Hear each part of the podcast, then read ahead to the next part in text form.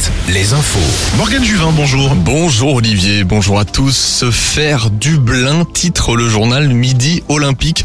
C'est littéralement le terme. Le Stade Rochelet s'est offert les Irlandais du Leinster en finale de Coupe d'Europe chez eux à la Viva Stadium. Une victoire d'un point en fin de match qui a entretenu l'attention des supporters maritimes tout le match.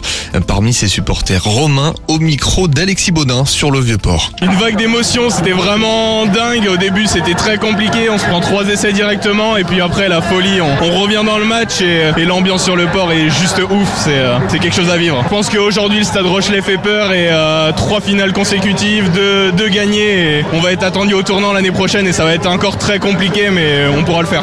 Romain qui sera peut-être cet après-midi de nouveau sur le Vieux-Port pour tenter d'apercevoir les joueurs et la coupe.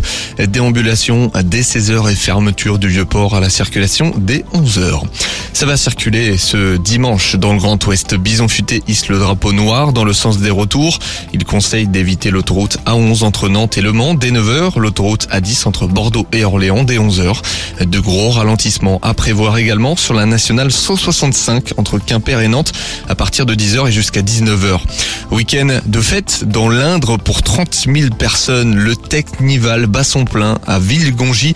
Les autorités tentent de contrôler le site pour éviter tout accident. Cinq personnes ont été prises en charge en urgence absolue.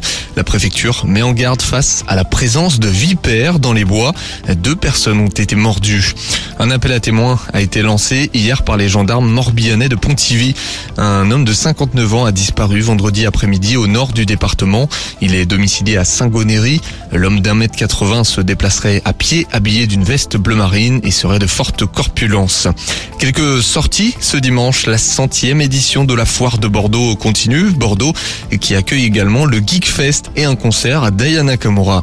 Un salon du tatouage se tient au Sable d'Olonne, du jeu vidéo à Rennes et des vins à Saumur. Parmi les autres concerts, Big Flo et Oli seront sur scène aux Zénith de Nantes.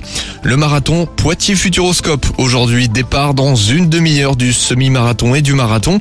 La barre du millier de participants devrait être franchie cette année.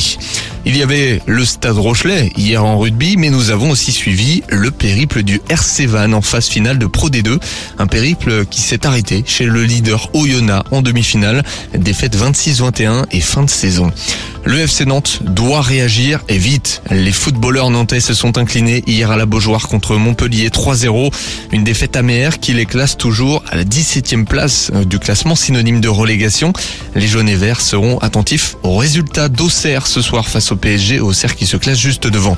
En Ligue 2, Bordeaux et Laval s'affrontaient hier. Succès bordelais. Niort et Guingamp, eux, ont fait match nul. Laval qui devra se battre pour se maintenir.